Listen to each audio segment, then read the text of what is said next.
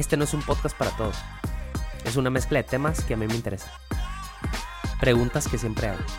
Si quieres conocer historias de éxito, cómo crecer en redes sociales y algo de medicina, quédate, te va. Bueno, aquí estamos en el podcast, ya sabes, con Dermario. Ahora me tocó entrevistar y ya les dije, uno de los duros a nivel mundial en dermatología, experto en láseres, el doctor Galván de Guadalajara, Jalisco. Mucho gusto, muchas gracias por la invitación. Contentos de estar aquí tan lejos y tan cerca, ¿no? Estamos acá en Singapur, entonces eh, me lo topé en, los eventos y es un referente. Si alguien ha dado cursos, talleres y ha enseñado a todos los dermatólogos de México en láser, pues aquí está, ¿no? Entonces aceptó la invitación, estamos aquí para platicar. Cuéntame, eh, doctor, mm, ¿siempre quisiste ser dermatólogo? ¿Cómo fue el camino? Híjole, es una historia interesante. Fíjate que yo de niño, primero quería ser astronauta.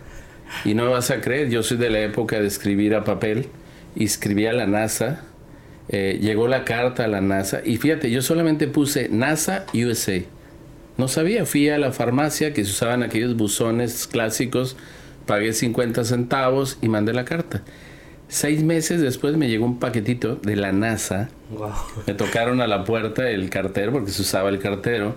Y me acuerdo que venían unas fotos de la luna, imagínate, de aquellos años, a blanco y negro. Y vendía un dulce de astronauta, que te lo ponías en la lengua y sabía realmente a dulce. Entonces me contestaron y me dijeron, sí, sí puedes ser astronauta, pero ocupas siete ingenierías. Fue cuando conté y dije, ay no, Dios mío, cuando pregunté cada una tantos años, dije, no, no puedo ser astronauta. Entonces decliné de ser astronauta y después yo amaba la química. Entonces hacía mis experimentos y había una empresa, no hay conflicto de intereses. No, no, hay nada. Era a Juguetes Mi Alegría y yo tenía mi libro de, de, de mis fórmulas y entonces veía el anuncio en la televisión, Juguetes Mi Alegría y volví a escribir. Así nomás puse Juguetes Mi Alegría y va la carta y me contesta Juguetes Mi Alegría y me mandan un diploma 1976. Soy miembro de la Sociedad Científica de Juguetes Mi Alegría. Y lo tengo guardado, ¿eh? no es mentira. Entonces eso me, me, lleva a, estar feliz y cuando entro a, a, la secundaria, que yo tenía un taller, no había de química, porque se usaban ciencias naturales, no había la clase como tal de química, entonces ciencias naturales y me dicen, mira, nomás hay electricidad, carpintería y estructuras metálicas. Dije, bueno, voy a probar electricidad, me voy a electricidad y empiezo a ver la física y la empiezo a amar. Y luego yo, tenía una reja y veía los de estructuras metálicas y veía cómo soldaban y me brincaba. Era el jefe acá. Entonces me brincaba y empecé a enseñarme a soldar. Y entonces vi la física, pero tenía la química en la cabeza. Y cuando entró a la prepa, que ya hay la clase de física y química, estaba yo, ¿cuál de las dos? ¿Cuál de las dos? Y entonces ahí conozco un gran amigo que él la tenía bien clara. Él iba a ser eh, médico y pediatra por su papá, su papá hematólogo en paz descanse. Y entonces me invitaba los sábados a comer frijoles a su casa porque la abuela hace unos frijoles deliciosos colados, porque mi amigo era tan así, ahora dicen piqui, piqui. que no le gustaba que las hojuelitas del frijol se le quedaran y la abuelita le colaba los frijoles al niño. Y yo decía, ¿cómo le quita eso si es bien bueno? Pero bueno. Y entonces el papá de él se sentó un día y me dijo, oye, a ti te gusta la física y la química, te voy a dar qué vas a estudiar y yo. Y me saca un libro de dermatología, pero se va al fondo y me dice, mira esto, talco, óxido de zinc, glicerina y dije, química. Y luego me dice, mira, y también operan y hay algo que estaba empezando en aquellos años, láser. Y dije, mira, man, me acomodó dónde. Y fue cuando dije, ¿cómo se llama eso? Dermatología. Yo ni sabía ni qué era, ¿eh? porque era un estudiantillo de preparatoria y nunca pensé en medicina, aunque mi mamá es eh, enfermera de profesión, ni por aquí. Yo te digo, iba a ingeniero químico o ingeniero industrial, algo así, ¿no? Y entonces cuando veo eso cambió mi vida y, y créeme, o sea, dije, dermatología, ni sabía qué era. Y entonces cuando entro a medicina, desde el primer semestre yo les decía todo, yo voy a ser dermatólogo, dermatólogo. Y era el único de toda mi generación de 400 que decían derma. Y luego me decían, ¿por qué te gusta eso? Es que amo la química y la física. Bueno. ¿Y nadie entendía por qué? No, no, no, porque yo ni les platicaba la historia. Todos eran cirujanos, ya sabes, ortopedistas. Y entonces paso el examen y voy ¿Dónde a estudiaste? En el Instituto Dermatológico, en, en Jalisco. Y entonces eh, así fue el camino, ¿no? Tu. Y, y entré a dermatología. Obviamente cuando yo entré a dermatología, la bondad que a mí me tocó es que teníamos la escuela francesa. Aquí en Dharma existe la americana y la francesa. Y yo tenía la francesa que son fórmulas. Entonces yo amé estar en el instituto. ¿Por qué? Porque me sentaba con un maestro mío, el doctor Armenta, que todavía está vivo, ya muy mayor. Y éramos los batichicos. Era Batman y Robin. Porque era batir y batir y batir. Decía, ve los batichicos. Y empezamos a batir a las cremas. Y a la fecha tú haces fórmulas magistrales. Claro, claro, cla- Es que, créeme, eh, es, es un arte. O sea, el paciente actualmente que va conmigo a la consulta dicen, doctor, la verdad yo vengo por sus cremas, sus fórmulas. Dicen que usted es mágico, que usted hace unas fórmulas mágicas. A mí no me vaya a dar prescripción, o sea, americana no. Yo quiero fórmulas y todo va por fórmulas. Entonces, eh, eso lo amado porque tiene la capacidad, te digo, de conocer los componentes, le sumas, le vas como si estuvieras cocinando una receta de un betún, de un flan. ¿sí? E- Esa es la parte de la química. Entonces ya cuando estoy en la residencia, perdón, empiezo a ver los láseres. Resulta que un doctor americano, que es, fíjate el nombre, Javier Ruiz, cuando digo Javier Ruiz piensan en, en Javiderma. Sí. No, no, no. Javier Ruiz, un señor de San Diego, que fue el primer americano mexicano que dijo, oye, la piel latina es diferente. Y se animó a disparar con un CO2 continuo y luego un fraccionado, estoy hablando 25 años atrás, 30, en la gente morena. Y entonces cuando vi eso, dije, la física. Entonces complementó, ¿no? Tenía la química, estaba a gusto con mis fórmulas, peelings químicos. Y ya cuando ve el láser dije, ya la hice. De aquí soy. Y me quedé a hacer la sub de cirugía dermatológica porque era una forma antes de entrar al láser. O sea, tenías que hacer cirugía que no sé qué tiene que ver con Ajá. el láser. Y hice cirugía y ahí aprendí el láser, ¿no? Entonces se complementó esa parte de, de mi vida, ¿no? Entonces si me dices ahora que han pasado los años, pues me sigue encantando la química, la física y obviamente la derma porque te digo, se todo. compagina, sí. Veo al residente nuevo, el estudiante nuevo, que ya no lleva clases de, de química, o sea, farmacología dermatológica, porque ellos son de nombres, ¿no? Comerciales, directo. Y eso creo que demerita mucho porque cuando tú quieres tratar una patología, vamos a hablar del melasma, que es Sí, súper claro. común, las manchas, para que no se entienda, de la cara.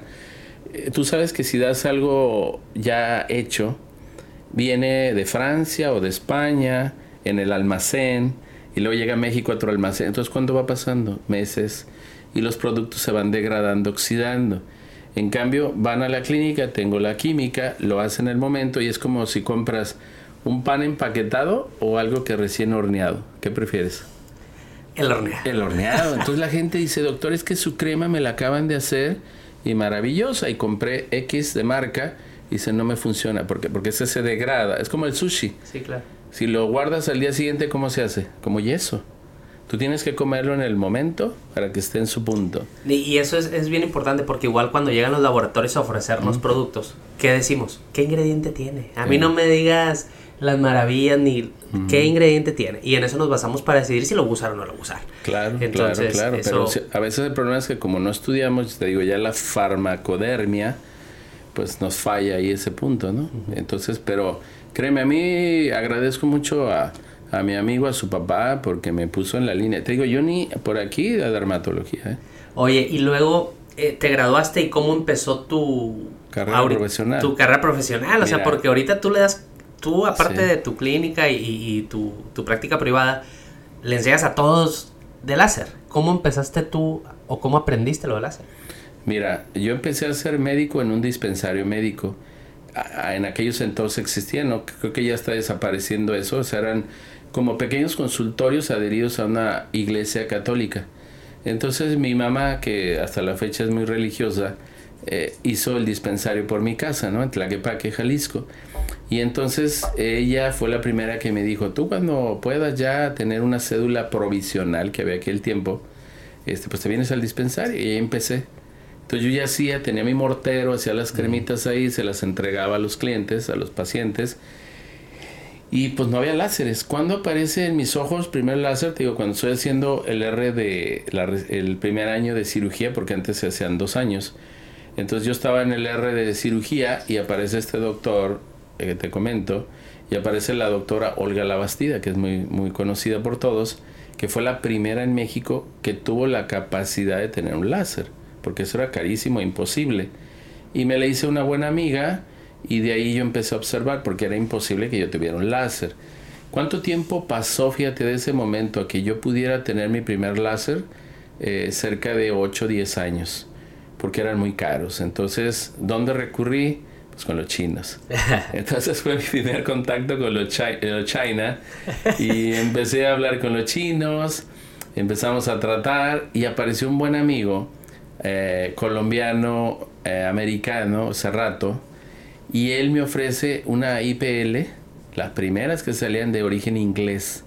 Entonces mi primer equipo fue un chino, un Q-Switch chino para pigmento y una IPL eh, inglesa que me la, me, la, me la acercó hace rato, pero era como un refrigerador así enorme, con un cristal así tremendo que, que nadie sabía, ¿eh? porque la verdad a mí le dije, ¿y para qué es? Y decía, pigmento, vascular, rejuvenecimiento, o sea, todo. Era el Espíritu Santo vuelto una máquina.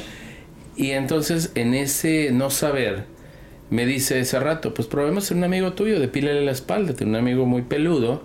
Le dije, oye, man, ¿me permites? Sí. ¿Qué tanto le dolió eso? No, man, la ampolla. O sea, cuando yo disparé, en segundos se levanta, en una como que le puse la plancha hirviendo y dije, no, no, no, no, no, no, no, no, no, no, no, esto no. Y pasó, no te miento, casi ocho meses sin usarlo. Y yo le dije hace rato, ¿sabes que tienen que venir los ingleses? porque esto hay que arreglarlo. Le dije, mira cómo lo jodía mi amigo y este, hay que arreglarlo. Entonces se sentaron los ingleses, yo tuve ocho meses para estudiar. Y fue cuando empecé, y ahora sí a estudiar, dije, a ver, la luz pulsada es una luz divergente que se abre. Y si el cristal es así, pues se abrió más y agarró melanina, vasos, pelo, todo. Y, y se llevó todo tan que quemó. Dije, hay que buscar la manera de hacerlo puntual, convergente. Y entonces, entre ese rato y yo, Cerrato él es ingeniero militar. Entonces nos sentamos y diseñamos una especie de pirámide de un cristal zafiro para converger la energía. Entonces saqué la plancha, la volvimos chiquita y ya era un centímetro por un centímetro. Nos hicieron el favor los ingleses de hacerla y disparamos y cambió la historia, man. Wow. Fue, fue, fue algo que pudimos innovar en esa máquina. Existe todavía, se llama IPL Plus y ya no es esa cosa enorme, ya es una cosa pequeña, ya tiene cristales pequeños.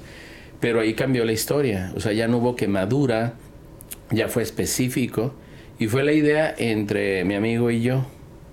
Entonces he, ido aprendiendo con ese eh, error, acierto, error. sí, sí, que es pues así es la vida.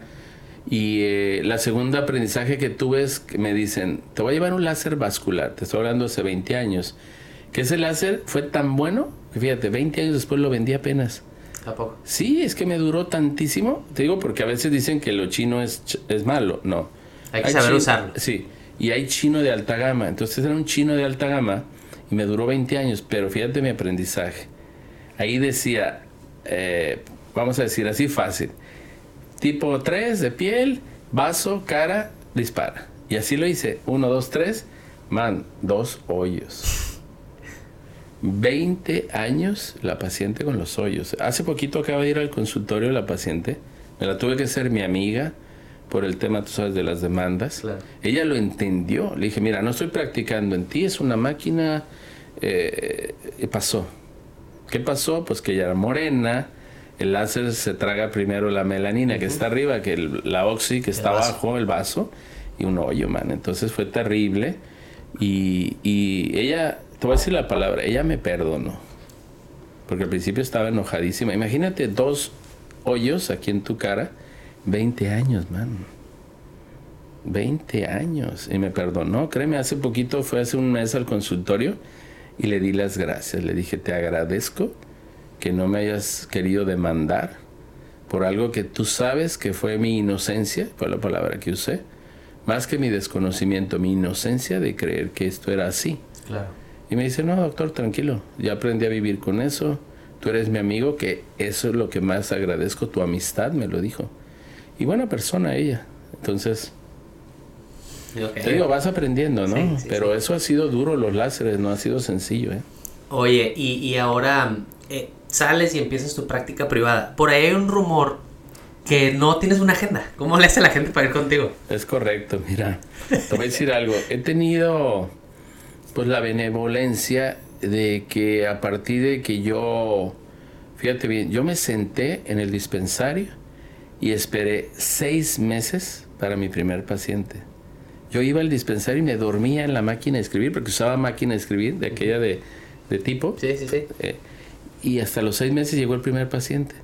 De ahí hasta la fecha, que han pasado 33 años, no he dejado de tener pacientes. Eh, ¿Por qué no tengo agenda? Porque no iba nadie. Entonces me acostumbré a que llegaban y se apuntaban y los pasaba y se apuntaban y los pasaba y prácticamente así he seguido. Muchos me dicen, oye, pero es que es un relajo. Y le digo, mira, man, es que pueden ir 50, mi récord es ver 250 pacientes en un día. En serio, entonces... hay gente que no lo ve en un mes. Eh, es más, en un año. Puede ser. Pero mira, y es, es, es, es difícil porque todos quieren, muchos se desesperan, pero ¿sabes qué dice la secretaria? Es bien honesta, les dice, mira, aquí vas a venir, tráete el día, el doctor no los deja de ver, se va hasta que ve el último. Mi récord es irme a las 7 de la mañana del día siguiente, en serio. Entonces... o sea, llega la gente, se anota a qué hora. Sí, sí, bueno, como van llegando. ¿7, 8 de la mañana o hay gente que llega más tarde? No, man, hay gente que llega a las 3 de la mañana. ¿Y tú a qué hora llegas? Es que eso es bien variable. El policía, el policía los anota afuera porque tengo guardia en la clínica y los va anotando. Entonces ya llega la secretaria 15 para las 8 y le pasa los preinscritos, vamos a decirle así, y empezamos como van llegando. Entonces, híjole, así me dicen, ¿y por qué no cambia el sistema? Porque ya son 33 años, man ya se acostumbraron. Si hay dermas que se enojan y me regañan, colegas que me dicen, ah, es que tú, man, es que qué voy a hacer. Oye, y en la sala de espera la gente está ahí platicando, comiendo. Tengo máquina de comida, televisión, aire con casi camas, ¿eh? Sí, sí. Casi camas, ¿eh? ahí se duerme la gente. Mira, yo a veces he cerrado la puerta a las 3 de la mañana, 4, y están dormidos en la puerta. Me da pena, man dormidos en la puerta. O sea, tú trabajas de 8 de la mañana a... A que acabe, a que acabe. Ya me lo metí en la cabeza de no irme más allá de las 12, 1 de la mañana. ya me metí en la cabeza, es que eran las 4, las te digo las 7. Entonces ese día de las 7 había 10 personas ya esperando y me decían, no se vaya. Sí.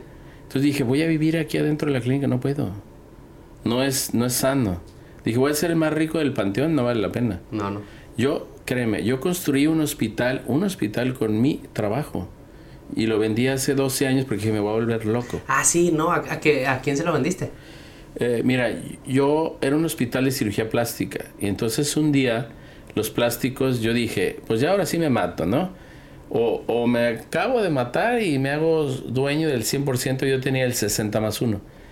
O lo vendo. Y entonces me senté y yo siempre escucho las cosas, ¿no? Eh, trato de ser prudente y me dijeron, te compro. Entonces dice la regla, cuando te compran, vende. Y lo vendí. Se lo vendí a ellos y contento. Y si me preguntas, 12 años después, casi gano lo mismo, pero ya tengo una vida. Claro. Antes no tenía vida, man. Era salir al hospital, pasar visita, regresar, una de la mañana. Patrón, no hay sangre, porque me decían patrón. Patrón, no hay oxígeno. Era de locos. Mm. Y dije, no, no, no, no, no, no, no. Y me fui quitando eso.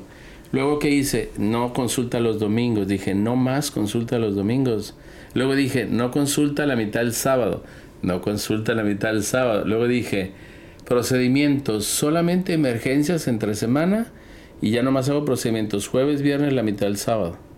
Entonces, ¿qué pasa? He cambiado mi calidad de vida. Claro. Sí, si Tienes más tiempo para ti. Pues. Sí, la otra he bajado hasta de peso, man. Y yo no hago dietas ni nada, ¿eh? Pero, pero ha cambiado mi vida. O sea, he entendido que eso ser, como dicen, worko, worko, eso, este, no tiene sentido, man. Te vas a ir al panteón. Sí, claro. ¿Y? ¿Se me entiende? no tiene sentido. Oye, y, supongo que en, todo ese tiempo que has estado eh, hasta la madrugada, no llega un esposo enojado pensando que la esposa está con alguien más. Esas historias te las puedo platicar, mira. o sea, Han hablado, perdón por la palabra, me han puteado pensando eso que tú dices, pero fíjate, te voy a platicar una historia. Yo afortunadamente tengo todo con cámaras, excepto adentro, ¿no? Lo privado no se graba, pero hay un, hay un casino que está a dos cuadras de mi consultorio. Y una vez un marido habló enojadísimo. Ay, y le dije, a ver, a ver, ¿quién es su señora tal? Secretaria. No, doctor, se fue a las 3 de la tarde, eran casi las 12 de la noche. ¿Sabes dónde estaba? En el casino. Mm. Pero la señora dijo, estoy con Galván haciendo fila. Y el man fue y la sacó del, del, ¿cómo le llaman este que van rayando? Del jack. Del jack. Eh, sí, ¿no? El que van... El, el, el, el bingo. El bingo, perdón. No es que yo no soy de eso. Mira, un día tuve que ir a sacar a mi mamá también de ahí. Mi papá me habla a las 3 de la tarde y me dice, oye, tu madre tiene dos días sin venir a la casa. Y yo, mi mamá. Ahí está, dos cuadras, que también dijo que iba conmigo, imagina, misma historia. ¿no? historia. Me la platicaron, me metí y era un mar de viejitas todas jugando esa cosita. el bingo. Y, mi mamá me dice, mira, ni me digas porque me quedan sabe cuántas tarjetas, hasta que se acabe me salgo de aquí. Pues me senté afuera, ya ves que son bien amables y que un vinito, que una botana, pues me senté. Pero sí, sí he ido dos veces a sacar a mi mamá de ahí y me ha pasado con las pacientes que se van ahí, man, y mienten, dicen que están conmigo, pero yo... Pero no. No, no, no, pero sí, sí, mira, es bien delicado eso, eh, créeme yo en ese tema, ahorita con esto de que todo es acoso y esas cosas, yo tengo mi enfermera, mi secretaria, y yo así trato de ser muy, muy, ¿sí me entiendes? Sí, claro, siempre tiene que haber alguien ahí contigo porque cualquier cosa, ¿no? Ah, es que, es que eso ha cambiado muchísimo. Yo respeto mucho a las mujeres. Mira, veo 40 mujeres diarias, tengo 7 hermanas. Mi lección de vida es respetar a las mujeres. Eso lo tengo clarísimo. Yo, ahorita que estábamos ahí, tomaron una selfie y yo hice mis manos así y luego voltean y me dicen, oiga, por lo de Vicente Fernández, ¿eh? perdón, ¿te acuerdas el tema de Vicente? Dije, sí, mejor pongo las manos aquí, porque luego no van a decir que... que andas agarrando. Sí, no, no, no, no. O sea, ha cambiado la vida y uno tiene que aprender a respetar, ¿sí? Oye, ¿y eres Chiva o Atlas? Híjole, man, me pusiste así. Fíjate que yo nací en Guadalajara pero, eh, híjole, por ahí no, no me late. Fíjate que no vas a creer. Te voy a decir una palabra, se llama frustrazul. No, hombre. Imagínate, ya con eso te dije todo. Entonces. Vive frustrado. Eh, sí, exactamente. Oye, pues si, si hubieran ganado las nueve que han perdido, fuéramos el grande de México. pero no, no. Pero el fútbol, ahí está. Oye, este. También se rumora que hay un. Hay muchos rumores contigo. Otros rumores que tienes eh, 5000 aves en tu casa. eso, es, eso es una historia de, de, una herencia de una ex, ex pareja. Ella resulta que tenía un amor hacia las aves. Y fíjate que es muy curioso porque yo trabajaba tanto, digo, estaba metido en el hospital, la clínica. Y yo, pues era como el de la película de Pedro Infante, ¿no? ¿Te acuerdas aquel de que ya llegué vieja, ya me voy vieja, ya llegué? Y yo así llegaba. Y, y ni me daba cuenta. Y empezó a construir un aviario. Atrás tengo un área de bambús. Y empezó a construir. Entonces yo, ni, ni por aquí, ¿eh? un cumpleaños mío, ella rentó unos toldos como de esos tipo hindú. Y entonces yo llegué, primera vez que llegué temprano a una fiesta mía. O sea, a la hora indicada, no al final a barrer. Y entonces entré y vi así. Y vi una guacamaya, un tucán, un, un loro. Y yo dije, oye, está bonito. Se ve bien. Le quedó bien, esta mujer rentó. Bueno, así me quedé yo con la idea, cenamos todos felices y al día siguiente que empiezo a oír los gritos, ¿no? Dije, bueno, van a venir por ellos, ¿no? ¿Cuál resulta que eran de ella y a la vez míos? Y, y entonces empiezo a ver el animalero, nunca me había fijado, hermano. Y lo primero que me llama la atención es la cantidad de shit que hacía cada animalito. Entonces comían una papaya y imagínate una papaya vuelta a shit. Entonces la señora del aseo sacaba un balde como de 19 litros de shit casi diario. Entonces un día que esta niña y yo terminamos y se va, ¿qué me deja? Un zoológico de aves, man. Fue cuando yo abrí los ojos al mundo real y dije, ¿esto es mío? Sí. Ella solamente se llevó un perico, Beto, que así le llamaba Beto, una guacamaya y su perro y me dejó como 10 tucanes, como 15 guacamayas, como dos loros africanos, dos este, de esos que se llaman eh, eclectus, porque después tuve que aprender, este, ¿cómo se llama? el estudio de las aves, man, porque es un tema, ¿eh? Me dejó dos tortugas, dos hurones. Era un zoológico en mi casa, pero yo vivía en otro mundo. Entonces cuando despierto y veo el montón de animales, dije, ¿qué voy a hacer? Y, no se van. No, no, mira, hablando de eso, un día dije, abrí la puerta, dije, bueno, son libres muchachos, váyanse. ¿Sabes qué hacía? Se salían, veían y como eran de cautiverio, se volvían a meter, man. O se iban a los bambús y por hambre regresaban. No se van. Dije, ¿qué voy a hacer con esto? Si fue un tema, hijo, porque tuve que ir al zoológico, al aviario y luego el tema es de los papeles, todo es toda una historia que me costó casi 10 años de cambiar las especies grandes. Ahora tengo especies pequeñas y debo de tener como unos 250 especies pequeñas, pero ya no gritan, ya no es el escándalo de, de, los gritos. Sí, imagínate el macho alfa marcando territorio a las 3 de la mañana. Imagínate el cuate gritando así. La primera vez que lo hizo, man, yo brinqué. Dije, ¿a quién están matando? ¿Qué pasa, no? Tuve que salir con un balde de agua y le dije, o te callas o te callo. Y volvió a gritar, no, le aventé el balde de agua fría y el animal ya se quedó mudo. Y tuvimos que hacer un trato, aunque la gente a veces no cree, las aves tienen un razonamiento.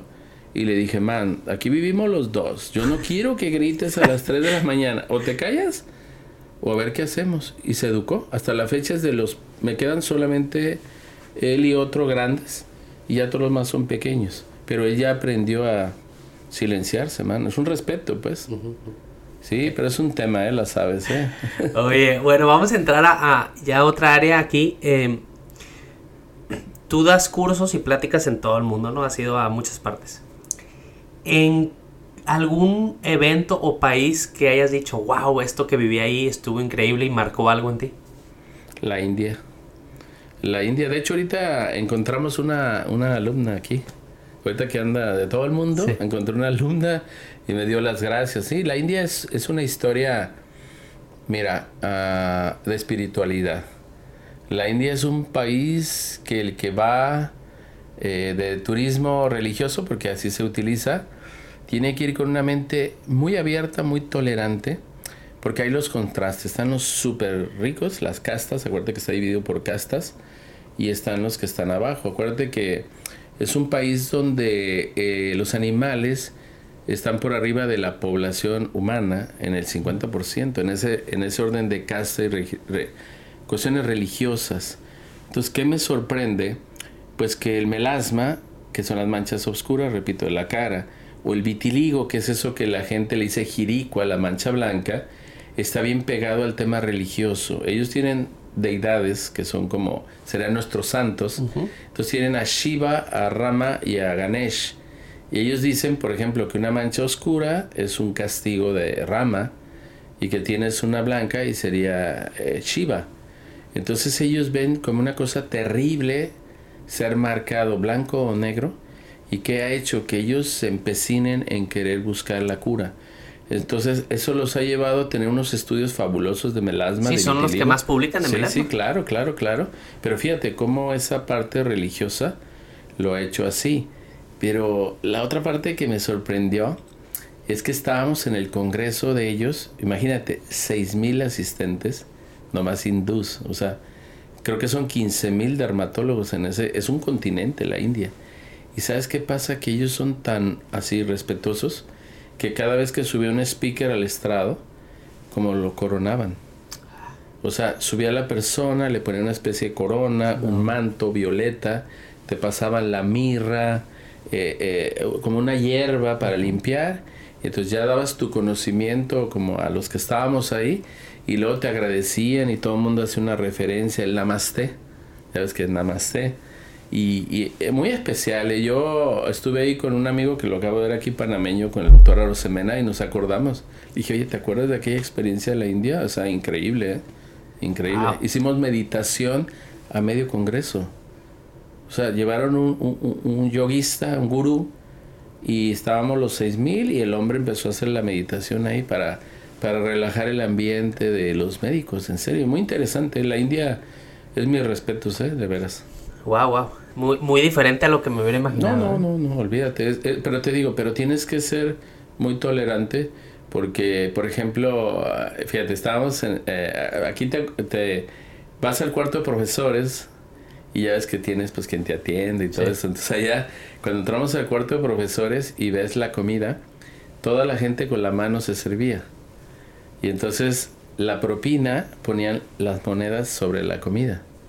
Y así te lo entregaban. Entonces imagínate cuando vimos y luego dices, eh, bueno, un, un papel para limpiarme, te dan periódico.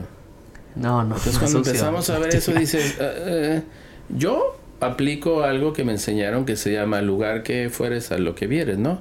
Y me mentalizo y pues nada. Te adaptas, Pero- pues. Sí, iban dos amigos, una de Monterrey, tú la conoces, la doctora Esperanza Welch, y le dio una diarrea horrible, man. A medianoche me habla, 3 de la mañana, Ricardo, sálvame. Loperamida. Ricardo, no, la tuvimos que llevar al hospital, le pusieron eh, una macrolido intravenoso Órale. y ella se, se repuso y en la primera avión se regresó a Monterrey. No pudo. Y iba a otro de la Ciudad de México igual, man. Entonces, es, es complicado, te digo, o sea, ¿sí me entiendes? Sí, sí, tiene, sí. tiene esos contrastes la India y si no vas preparado, por eso mucha gente viaja en de ese turismo eh, religioso, pero en buses, aire acondicionado, comida especial, o sea, Cómodo. otra historia. No, yo fui como si fuéramos de mochila, man, y comí lo que vi, hice lo que vi, y yo sobreviví, eh, a mí me fue bien, ¿eh? O sea, no tengo problema, pero, pero ella y el otro man atrás, mal, mal. Y le digo, oye, Esperanza, ¿cuándo vuelves? Me dice, no. Nunca. No. Sí, sí me han dicho va- varios que no vuelven, pero, pero bueno, es interesante lo que dices. Oye, este, muy bien, entonces te quedas con eso. Ahora tú has, por hablar bien de alguien, no sé quién sea en tu caso, eh, de todos los alumnos, dime tres, que digas, estos son tres alumnos estrella, tú que les enseñas láser a todos los, los de acá. Acá. Aquí está Juan Carlos, eh, un gran alumno, te voy a decir por qué. Un chico que ha aprovechado las cosas de la vida. O sea, él es una persona, no tengo nada con la gente humilde, pero él es de origen humilde. Él un día, su sueño es estudiar, primero es psiquiatra, fíjate. O sea, es médico y luego se hizo psiquiatra. Y un día voltea a ver a Alemania.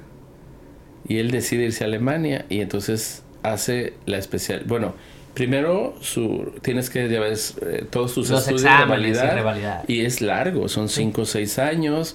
Y luego decide hacer la especialidad que no es fácil. La hace en Alemania. Luego él decide trabajar en Alemania y actualmente tiene su propia clínica, su licencia de clínica. O sea, él ha hecho esto y yo lo felicito porque se ha superado. O sea, alguien que rompe esas barreras de decir, puedo ir a otro lugar difícil, aparentemente, Claro. y puedo hacerla bien, y él la está haciendo muy bien. De veras, lo felicito, no porque esté aquí a un lado, pero es un gran amigo. Él, él sería uno, que, que mis respetos te lo digo como, como profesionista y, y esa historia de, de buscar superarse, ¿no? Yo por eso le digo que ahora, eh, más adelante, nos dé clases de, de psicodermatología. Es pero ¿sabes qué parte? Primero la aplicada a nosotros. Sí, claro. Porque los dermas, eh, tú sabes que somos unos personajes. Somos ¿eh? especiales, Sí, claro. muy especiales. Sí, pero él, él, él es uno de, de mis residentes que, que bien, ¿eh? Bien, Ok, ok. bien, bien. Oye, en la consulta, eh, ¿qué es lo que más ves? Mira, el top, el top 5 es entre melasma y acné activo. O sea, volvemos las manchas oscuras, el acné activo del joven. Luego vendría en el segundo la rosácea y las secuelas del acné, o sea, cicatrices, picayelo, carbox en el 2. Y luego vendrían las onicomicosis y vendrían las enfermedades de como el Inflamatorias. vitiligo, inflamatorias, e- eso. Eso es el top, ¿no? Eh, a lo mejor la gente cree, porque a mí luego me dicen, eres lacerólogo. Fíjate la palabra media despectiva, ¿no? No, yo sigo siendo clínico, man. Mira, eh, van los melasmas que ya vio todo el mundo. Te voy a decir cómo dicen, ¿eh? Perdón por lo que palabra que usar. Ve con un cabrón, esa es la palabra, que está ahí por la Minerva, porque yo estoy junto a una glorieta muy famosa en mi ciudad, la, la Minerva. Ve con un cabrón que está por la Minerva y ese te va a desmanchar. Y así llegan y me dicen, oiga, usted es el cabrón que está con la Usted es el cabrón que me va a desmanchar. Yo soy el cabrón que lo voy a desmanchar, señor. Así es la referencia, ¿eh? Claro. No dan domicilio ni nombre, el cabrón de la Minerva. Así llegan, entonces... Y ya se puso alguien al lado de ti para que también sea de la Minerva. Claro, man, tengo, mira, tengo uno, dos, tres, cuatro centros láser al lado de ti. mío. Al lado un, un, estético recién, en la puerta a puerta un estético. Sí. Pero tengo cuatro centros láser alrededor, man. Ahí están. Oye, dime, la gente le gusta escuchar esto. Vamos a empezar el tema de, del skincare y, y, enfermedades y todo. A la gente lo que quiere escuchar. Eh, ¿Qué tratamientos son tus favoritos para secuelas de acné, digamos cicatrices? Ok. Bueno, bonito, barato. Subcision. ¿Qué es? Agarrar una aguja de 27 por media. Subincisiones, Sí. ahí el, el que no. Sí, te metes debajo de la cicatriz y la rompes. Eso es barato. Lo- yo lo hago en la consulta, incluido en el costo de la consulta, sin anestesia. Es muy sencillo, seriado, mensual. Eso es algo que te lo agradecen. O sea, yo siempre he pensado en regresarle algo a la gente. Yo prefiero dar que cobrar, ¿sí me entiendes? Entonces la subsisión es muy barata, va bien. Para esa gente que dice, yo no puedo pagar un láser, no puedo, y la subsisión es muy buena. Entonces, ese es el procedimiento 1 en cicatriz de acné. El 2 es el láser, pero fíjate muy bien, el láser ha cambiado. Ya no se hace el full face, toda la cara. Claro. Aquellos pacientes que hinchabas de aquel tiempo de doctor Javier Ruiz, los ponían como sapo man y, y la verdad mejoraban muy poco. Ahora todo es localizado. So- se llama fotomicrodibiramiento. Haces pequeños disparos en el fondo, en el valle de la cicatriz y eso va mejor. No lo incapacitas, cobras menos, el paciente vuelve más. Acuérdate, la regla de más es más, es más complicación. Aquí es más es menos, equivale a más. Con poquito es mejor. Entonces, y microfotodibiramiento de las cicatrices es lo más socorrido de acné. Para melasma, eh, ¿preparas a la gente antes de hacer un láser? Claro, fíjate muy bien, ese es otro tema. Como dicen ah, en las redes, yo soy poco de redes y eso, pero por ahí me han bautizado como el King of Laser. King of Entonces. Sí, entonces llegan. Bueno, es que allá en México tenemos la princesa láser, tenemos a. eh, ¿Cómo se llama? La? Bueno, hay varios ahí en las redes. Y entonces ellos dicen, ve con el King of Laser. Y así también llegan. Usted es el King of Laser. Entonces viene la gente programada que melasma es láser. Claro. No todos tienen indicación, man. Exacto.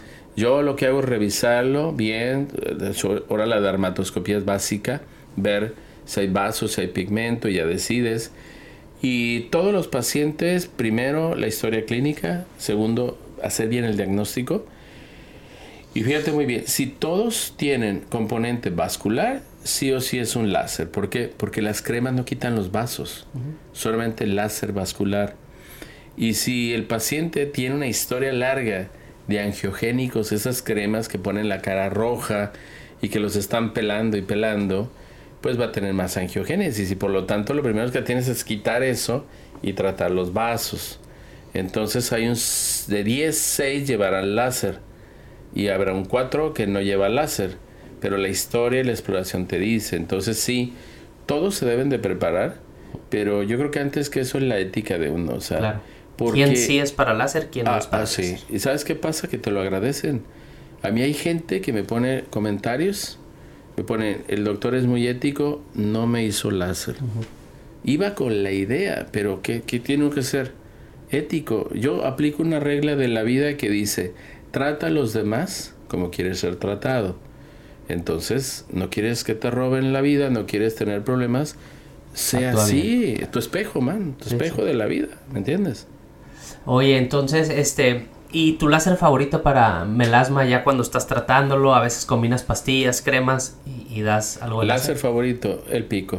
Pico. El pico es el número Gold uno. standard. Y el número dos, vascular, el Genesis. Todo lo que sea modo Genesis. Genesis quiere decir, como dice la palabra, ¿no? El, el inicio.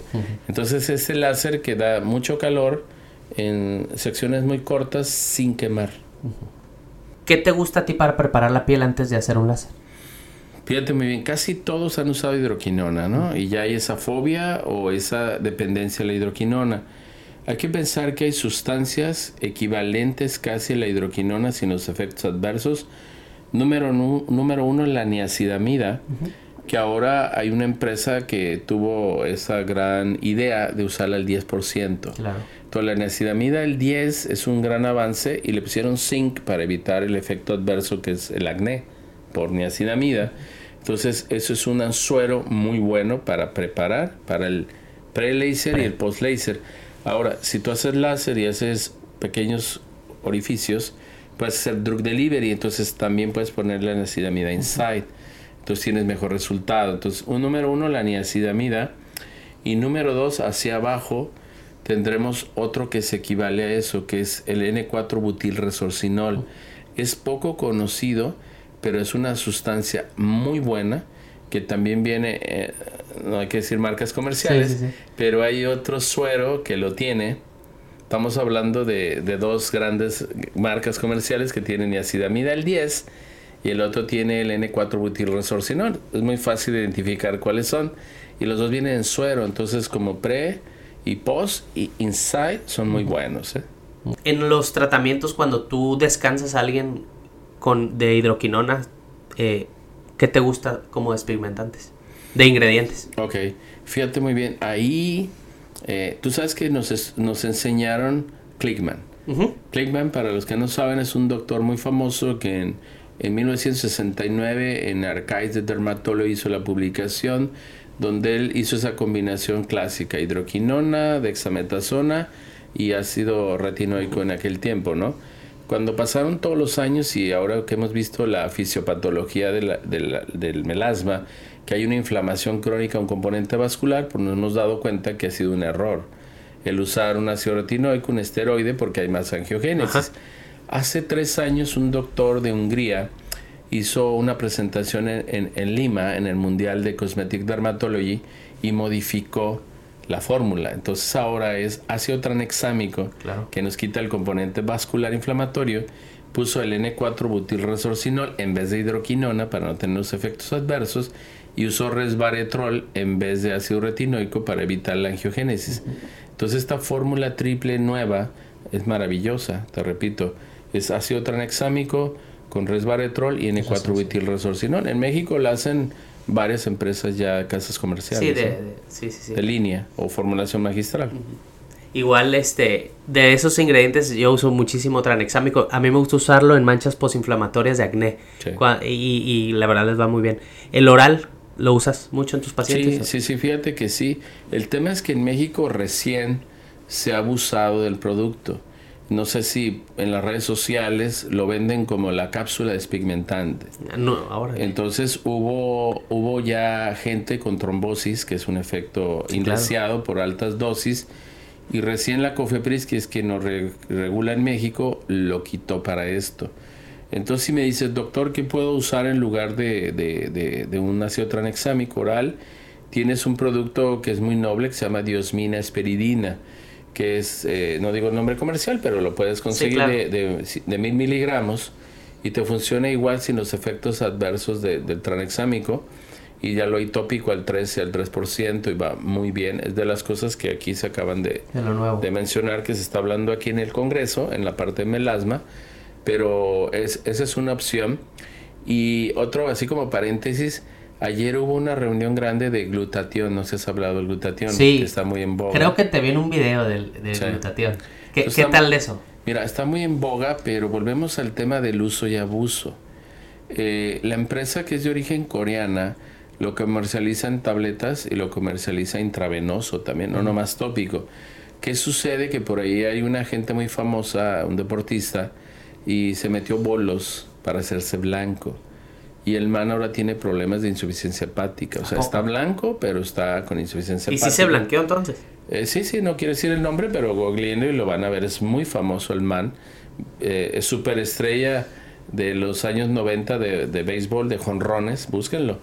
Y el tipo de ser un fototipo 5, azul, Azul. ahora es blanco el man. Es blanco, blanco, pero está hinchado por los esteroides. Por- Entonces ahí en esa reunión de glutatión eh, comentaron gente oriental que, que la gente abusa en el oral la dosis y hablaron de reacciones tipo eh, anafilactoides, Right. hablaron de tipo de, de, de- de un Steven Johnson.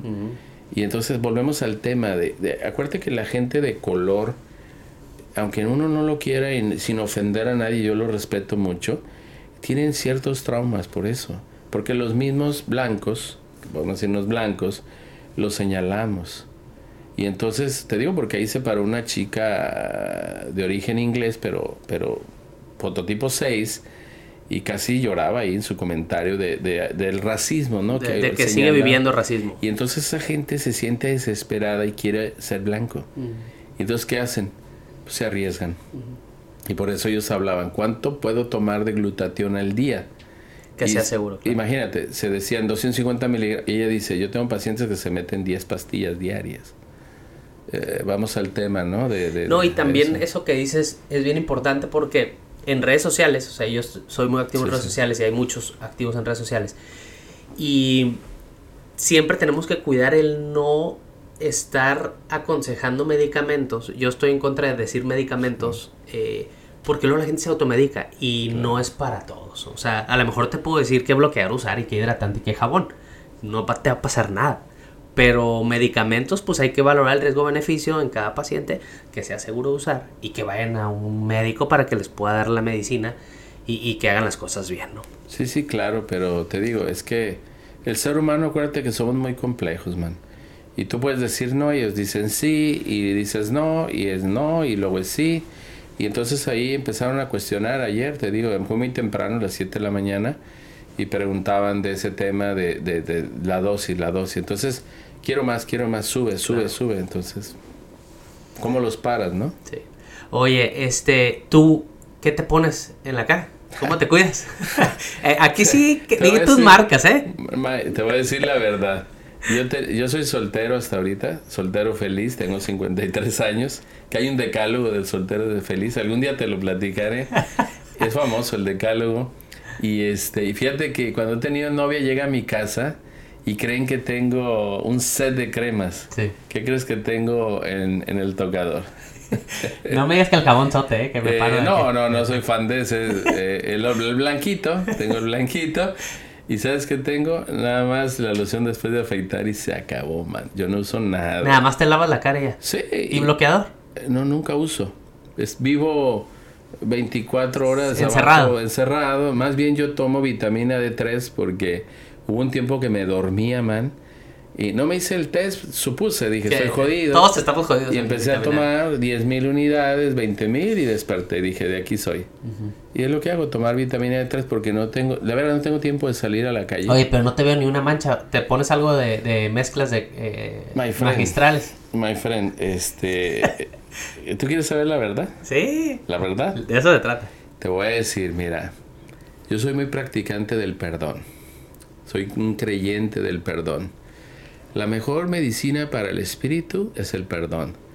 Y el cuerpo es el pizarrón del espíritu. Si tú perdonas todo y lo sacas todo, se refleja en el cuerpo. Entonces a mí me dicen mis pacientes, oiga, usted parece Dorian Gray, tengo 20 años viniendo y está igual. Tengo 20 años practicando el perdón y saco todo eso y se refleja, man. Yo, mi maestra del perdón es mi madre, que se lo agradezco eh, infinitamente. Porque el perdón, híjole, es otra historia. De veras, cuando alguien lo aprende, eh, te cambia la vida. Ese es una, un capítulo que aprendí. Eh, que si me preguntas, eh, jamás volvería atrás. O sea, siempre hacia adelante. El perdón te va llevando hacia adelante. Cambias como ser humano, como persona, en todos los aspectos. Y volvemos al tema y te vas a parecer increíble. Del perdón, la física y la química. Dices, ¿qué tiene que ver? Fíjate, e, e, es, bien curioso. Todo ha sido el mismo camino. Yo, yo, yo leía siete libros a la vez, créeme. Y un día, un ingeniero de Monterrey se acercó a mí y me dijo, doctor, te tengo un regalo para ti. Y me puso en mis manos un libro que cambió mi vida, que se llama La desaparición del universo. Entonces yo cuando vi el libro, gracias, gracias, perdone, perdón, perdón. Cuando vi el libro, dije la desaparición del universo. Y yo dije, la teoría del Big Bang.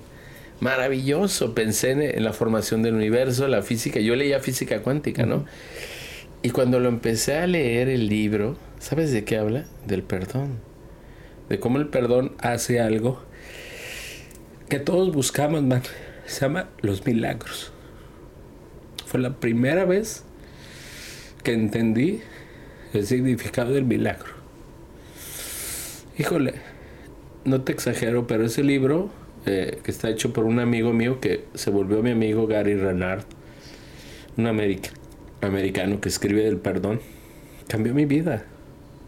Porque entendí muchas cosas que, tenía aquí. Yo hice medicina interna antes de ser de dermatólogo y me enfadé de ver a la gente morir. Todos los días era el, el renal, el diabético, el, de cáncer. Y, era horrible, mano. Para mí era horrible, era terrible. Seis, siete certificados de función diarios. Me senté un día en la madrugada y le dije, padre, ¿qué estoy haciendo aquí? Se supone que estudié medicina para ayudar, salvar. Y no hago nada, me hago tonto, se mueren todos. Y empecé, yo quiero la verdad. Yo necesito la verdad. Y fue cuando empecé a escuchar la palabra perdonar. Dije, perdona, perdón. No lo asociaba. Cuando un día típico, ya ves, 4 de la mañana, que te dicen, ya cayó en paro, ya se sabe la historia, ¿no? de la guardia, terrible. Y me dicen, ve a ver a don fulano que ya cayó en paro. Y yo veo para allá y escuché esto. La diabetes es la infelicidad más grande del ser humano manifestada en sí mismo. Y dije yo, ¿qué?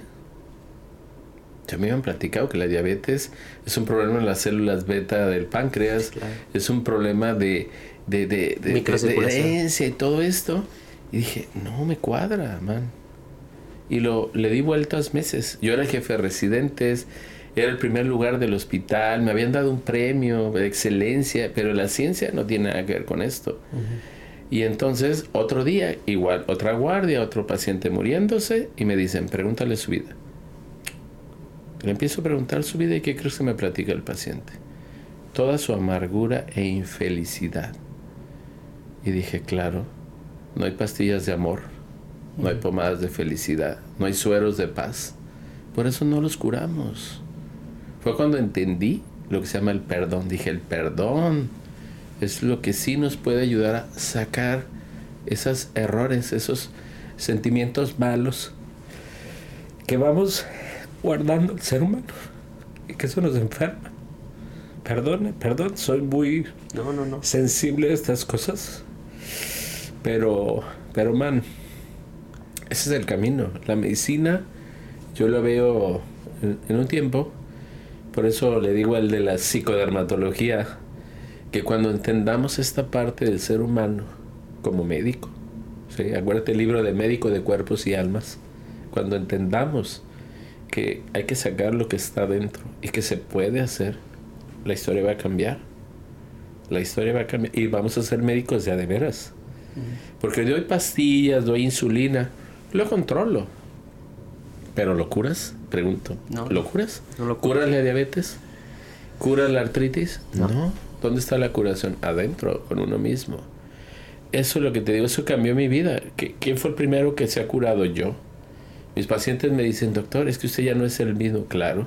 No es el mismo hombre que yo conocí hace 20 años, hace 30. Yo venía y usted estaba enojado, usted estaba presionado y ahora estamos aquí, usted es un hombre tranquilo que nos genera la paz.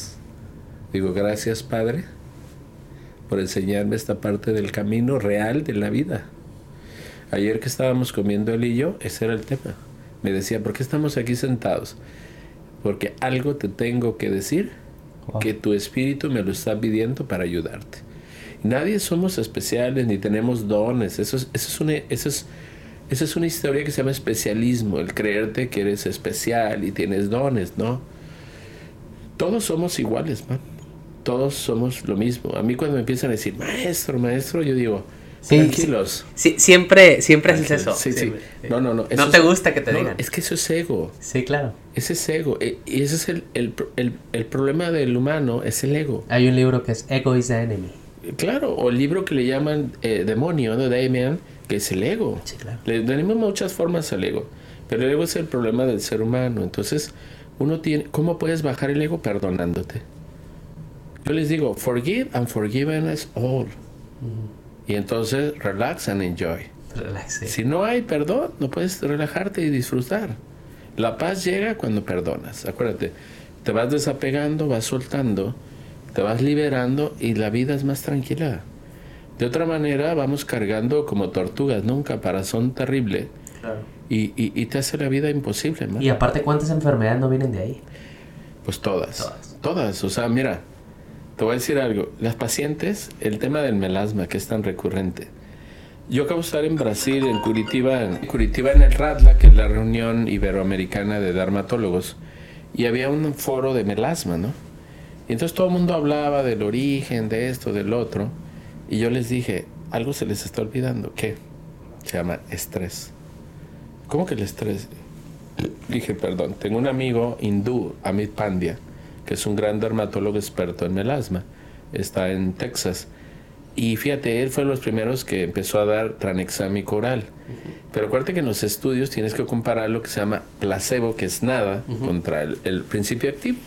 Entonces Amit Pandya hace su estudio y cuando sale los resultados, yo lo primero que me fijo es que le digo, 20% de placebo se curaron. Se curaron, man.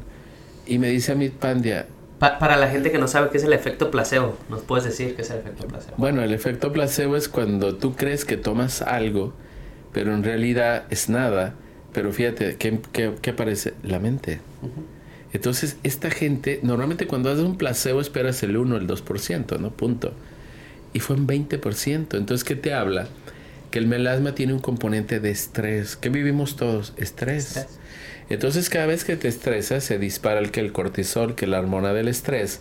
Y entonces, ¿qué responde el cuerpo? ¿Con grasa o con pigmento? Entonces, la gente que tomó nada, pensó, soñó que estaba tomando algo y sé que se relajó. Se. Y entonces se despigmentó. Entonces, ¿cuántos de los pacientes tienen un componente de estrés emocional en el melasma? Muchos. Esa es la escuela de la vida. La señora que te dice, mire doctor, casi se me murió mi hijo, me puse negra. El señor que te dice, me corrieron de mi chamba, de mi trabajo, no encuentro trabajo, me puse negro.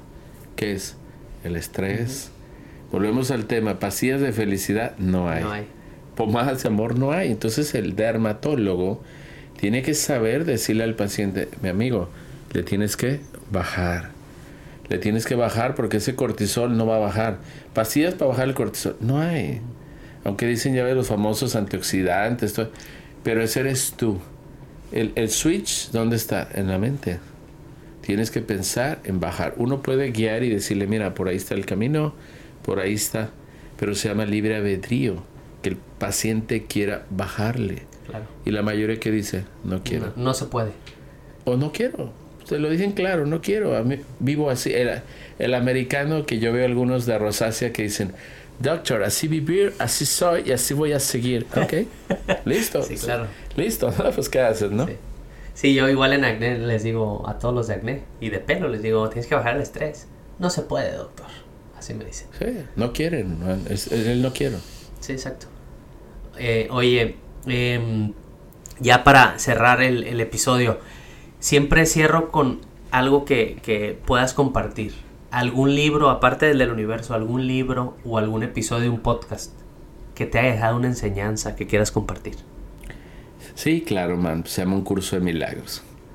Todo el que quiera encontrar el camino del perdón, el sanar el espíritu, que lean un curso de milagros. Lo pueden encontrar gratis en YouTube, en todo es gratis. Que lo escuchen en audiolibro, que es la forma que alguien te lo va leyendo como está, Claro. no interpretado, ¿eh? Porque tú sabes que alguien le pone siempre su cosecha. No, no. eh, eh, ¿Cómo es? Que lo lea. Sí, el audiolibro lo pones y te dice, ¿cómo está el libro capítulo 1? La, la. No es fácil. No es para todos. Es el que desea encontrar la verdad. Fíjate. Fíjate lo que te digo. La verdad. La gente puede decir, ¿cuál es la verdad? Solamente hay una. Tu verdad será mi verdad. No la de aquí. Tu verdad será mi verdad. Tu razón será mi razón. Por lo tanto, tu visión es mi visión. Fíjate lo que te estoy diciendo, ¿eh? Se llama el instante santo, el momento santo. El que la quiera, el que no. Seguimos en el mundo de las formas mundano y pues seguirás viendo otras cosas, ¿no? Te distraes. Pero no es para todos, es el que realmente quiera encontrar la verdad. Acuérdate, Platón y Sócrates peleaban, ¿no? Siempre por quién tenía la verdad. Y Sócrates es el que le decía, es que nomás hay una, y le decía a Platón, ¿cuál? Y el otro, como era medio escéptico, decía, no, bueno, se respeta, ¿no?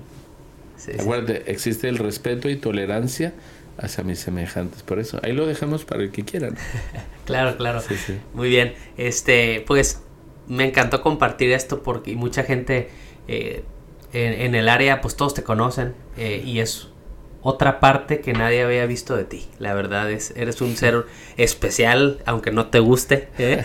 eres muy espiritual. Este, y, y, aparte que eres un maestro para muchos. Entonces, muchas gracias por aceptar la invitación. Este, sé que te quitamos tiempo de, de pláticas, pero encantado de no, para nada, al contrario, man. Yo algún día quiero ser maestro, pero fíjate lo que te voy a decir. Maestro de Dios. El de aquí es nada. Eso es lo único. Gracias por la invitación. Gracias. Gracias. Y si llegaste hasta acá en el episodio, déjamelo saber. Ponme en el último post un emoji del sombrero. Y en la caja de preguntas de Dermario, si quieres que te conteste en Instagram, sí o sí, cuando sea la sección, antes de tu pregunta pon dos emojis, un balón de americano y un sombrero.